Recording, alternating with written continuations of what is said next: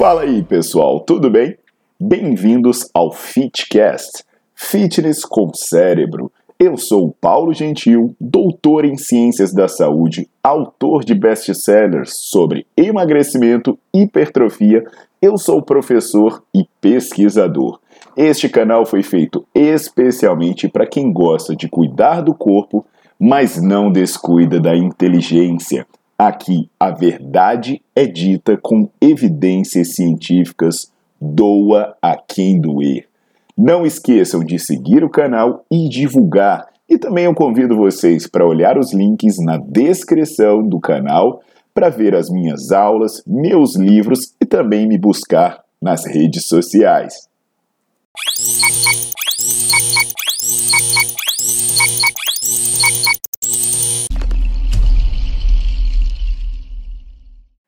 Fala galera, tudo jóia? Paulo Gentil e hoje eu vou falar sobre o hormônio do crescimento, também conhecido como GH ou HGH. É um hormônio que vem sendo usado há bastante tempo e é um hormônio de um custo relativamente alto e muito associado aos ganhos de massa muscular e à perda de gordura.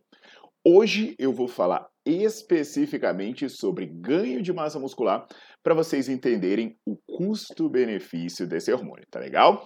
O que eu adianto para vocês é que tem uma aula muito detalhada sobre hormônio do crescimento, assim como tem sobre é, diversos outros temas no Nerdflix. Então, se você é estudante ou profissional da área de saúde, é legal ir lá no Nerdflix que você vai ter acesso as aulas completas e também ver um monte de artigo científico sobre esse tema.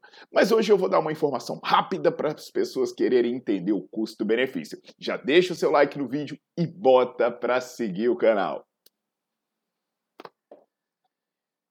Bem, pessoal, Uh, hormônio do crescimento é um hormônio produzido por uma glândula chamada hipófise, especificamente na parte anterior da hipófise.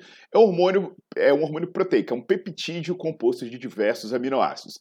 Então serve, né, de vez em quando a galera, ah, Paulo, fala sobre os peptídeos. Falar sobre peptídeo usado na musculação basicamente é falar sobre GH, hormônio do crescimento, e falar também sobre insulina. Apesar de ter outros aí, os mais populares são esses, né? Outros como IGF-1 e por aí vai. Então esse hormônio, ele tem esse nome porque ele tem um importante papel na fase de crescimento, principalmente na, na adolescência. Mas atualmente ele é muito mais usado e comentado para as pessoas que querem meter o shape, né? Ah, o monstro tá saindo da jaula! Mas sabe de uma coisa, pessoal? O GH, é, para ganhar massa muscular, ele é enrolação. Rinse, picaretagem. Puta falta de sacanagem. Não serve pra bosta nenhuma a gente tem que analisar uh, uma questão mais técnica, entender o que, que os estudos falam sobre isso. E aí, nesse sentido, tem uma revisão publicada num dos jornais mais importantes do mundo de medicina esportiva, que é o Jornal Britânico de Medicina Esportiva, em que ele fala que o GH é roupa nova do imperador, né? É aquela história de uma coisa fictícia que nem ao menos se propõe a fazer o, o, o que se diz por aí. E aí, a frase desse artigo do Rain é assim: em adultos saudáveis, o GH não constrói músculo. Eu até publiquei uma revisão sobre isso, que eu falo até que é uma das revisões mais, um dos artigos mais internacionais, né? Que eu estou em parceria com um pesquisador cubano, publicando no jornal argentino, um artigo em inglês. E lá a gente conclui claramente que, junto com a musculação, o GH não favorece os ganhos de massa muscular e também não favorece os ganhos de força. Isso daí acontece por um motivo muito simples. Todas as pesquisas que foram usadas, né, por aí para dizer que o GH ajudava na hipertrofia, elas não avaliaram a massa muscular, elas avaliaram a massa magra. E o que, que é a massa magra? É tudo no seu corpo que não é massa gorda. O que não é gordura é massa magra pode estar se queixando, é, pô, mas se é massa magra, é músculo. Não é bem assim. Vamos lá. É, a, a, a, história é a seguinte, cara, o cara vai lá, é, bota pessoas para fazer musculação e dá um grupo, ele dá uma injeção de placebo e outro grupo ele dá uma injeção de GH. E aí o que, que ele percebe? Que o GH, o grupo que toma GH e o grupo que não toma, né, que toma placebo, tem o mesmo ganho de, de força. Aí fala assim, ah, ganho de força, beleza. Aí quando vai lá pesar na balança, fazer a avaliação de composição corporal, o cara tá com mais massa magra. Fala, mas como é que esse cara tá com mais massa magra, mas ele não, uh, uh, não, não aumentou a força? Será que foi proteína? Aí a galera começou a dar GH para as pessoas e começou a ver que não aumentava a síntese proteica no músculo. E começou a fazer ressonância magnética e ver que o músculo não crescia. Agora, olha o pepino, velho, da situação. O GH era usado, né, para é, é, tratar deficiências, coisas do tipo, há mais de meio século. Só que nessa época a tecnologia não era muito avançada. Então, as pessoas, para conseguirem obter o GH, que eu falei para vocês que é liberado na hipófise, que é uma glândula que fica no cérebro de seres humanos, o pessoal tinha que abrir cabeça de defunto e tirar um extrato hipofisiário. Só que o problema, né, é que além disso ter problemas éticos e higiênicos, isso tinha um problema de efeito colateral seríssimo, porque quando se, uh, uh, quando a pessoa morria, né, e aí é, é, o, o, sistema dela sofria um processo de degradação e esse esse GH extraído de cadáveres ele podia vir contaminado com um vírus lento, um chamado prion. E o problema é que esse vírus lento ele causava uma doença chamada encefalopatia espongiforme subaguda, mal da vaca louca. Cara, a galera que tomava esse GH de extrato cadavérico, eles desenvolviam sintomas parecidos com o mal da vaca louca. E o pepino é que em menos de um ano, mais de 80% dessas pessoas morriam. Então a galera olhou e falou assim: putz, parece que o GH tem, tem futuro, mas a coisa não tá dando certo, né, velho? A galera tá morrendo aí. Então a gente vai ter que obter de uma maneira limpa. Então começou a se pesquisar, se pesquisar o GH, começou a se pesquisar. Até que lá na década de 80 começou a ser vendido o GH recombinado. Por isso que você vai ver que a maioria dos GHs que são vendidos por aí está escrito assim RHGH, que é o hormônio do crescimento recombinante, né? Que ele foi produzido artificialmente de maneira limpa. Só que qual foi o pipinoso da história, velho? Desenvolver esse GH de maneira limpa demorou décadas e custou bilhões, não bilhões de reais, bilhões de dólares. Aí a galera foi lá, velho, foi fazer os testes e deu o que eu falei. O pessoal recebia o GH e, caraca, não ganhava massa muscular, não ganhava força. Meu irmão, a galera da indústria farmacêutica olhou e falou assim: bicho, e agora? O que, que eu vou fazer com esse trabalho de décadas e com esses bilhões de dólares desenvolvidos para produzir um negócio que não aumenta a força e não aumenta a massa muscular? Sabe o que, que a galera fez? Meu irmão, vende para esses otários do mesmo jeito. Simplesmente começou a falar, ó, o GH aumenta a massa magra, sem contar a história completa. Aí vai falando para o profissional ali, dá uma comissão aqui para um, dá uma ali para outro e no final das contas, velho, o negócio virou um marketing ferrado, mas ele não aumenta a massa muscular. Ué, se ele não aumenta a massa muscular, como é que você explica o aumento de massa magra? Elementar, meu caro Watson. Sabe o que, que acontece? O GH aumenta a incorporação de colágeno. Por isso a pessoa cresce, porque quando você está ali na adolescência, você tem discos epifisiários que tem material colagenoso, aí o GH aumenta a incorporação de, de colágeno nesses discos dos seus ossos, seus ossos vão crescendo. Tanto que depois que você virar adulto, e seu disco epifisiário se consolidar e ele tiver calcificado, você não tiver mais essa, essa cartilagem no seu osso, digamos, esses colágenos no seu osso, digamos assim, em grande quantidade, você não cresce mais tomar GH. Já era, velho. Vai ficar ali com o resto da vida, se esse for seu problema.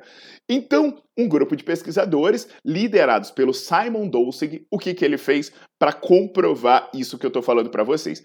Ele pegou homens, uh, pessoas saudáveis, aí ele chegou e deu injeção de GH ou deu injeção de água com sal e botou essas pessoas para fazerem musculação. Aí ele tirou um pedacinho do músculo e tirou um pedacinho do tendão. Sabe o que, que aconteceu? Ele verificou que a síntese proteica no músculo não aumentava. Agora, o que que aumentava? A síntese proteica no tendão. Então, por que que uma pessoa ganha massa magra quando toma GH? Não é porque aumentou a massa muscular, é porque ela aumentou o tecido colagenoso, é porque ela teve retenção hídrica. Esse é o problema. Agora, não é um pior dos problemas. O pior dos problemas é que o GH tem consequências negativas. Por exemplo, ele aumenta a pressão arterial, uh, ele aumenta a resistência à insulina, ele causa dores articulares e ele também aumenta o risco de câncer. Além de ser caro pra caceta, velho. O nego vai pagar não sei quantos mil reais aí para tomar um GH. E aí, no final das contas, o negócio não faz nada do que se estava propondo. Ainda traz um monte de efeito colateral. Então, galera, alguém vai dizer assim: ah, mas na teoria é uma coisa e na prática é outra. Eu conheço um monte de gente fortuna que toma GH. E olha o Schwarzenegger. O Schwarzenegger tomava GH. Porra, velho, burrice tem limite, né? Eu falei para vocês que o GH era obtido de maneira cadavérica e ele só foi obtido de maneira limpa lá na década de 80, lá em 85, por aí. Porra, o, GH, o Schwarzenegger competia na década de 70, meu velho era de anabol, essas coisas. O GH, na década de 60 e 70, ele tinha que ser obtido de maneira cadavérica e devido ao custo alto e o risco, ele basicamente só era usado para deficiências de hipófise em crianças que tinham problemas de tumores e coisas do tipo. Então dizer que o Schwarzenegger tomava GH é, é uma imbecilidade histórica. Ué, mas e aquele dente separado dele? Aquilo ali era GH. Ah, caralho, agora é problema odontológico é hormônio do crescimento. Vai ver a foto do Schwarzenegger quando era criança. O bicho já, já tinha aquela janelona, sempre teve. Ou igual o Ronaldinho Gaúcho, né? Outro dia o cara veio e falou: Cara, Ronaldinho Gaúcho tomou GH pra cacete, você viu? Ele ficou fortão quando foi pra Europa, viu os dentes dele separados. O Ronaldinho Gaúcho tem aqueles dentes, eu acho que ele já nasceu com aqueles dentes, né? Para tirar ele da mãe deve ter dado um trabalho que ficou enganchado ali. Então, ó, outro papo, né? Aí outro dia eu dando palestra, né? Aí aparece um cara e levanta, né? Aí protesta porque eu falei do GH. Eu sou a prova que GH funciona.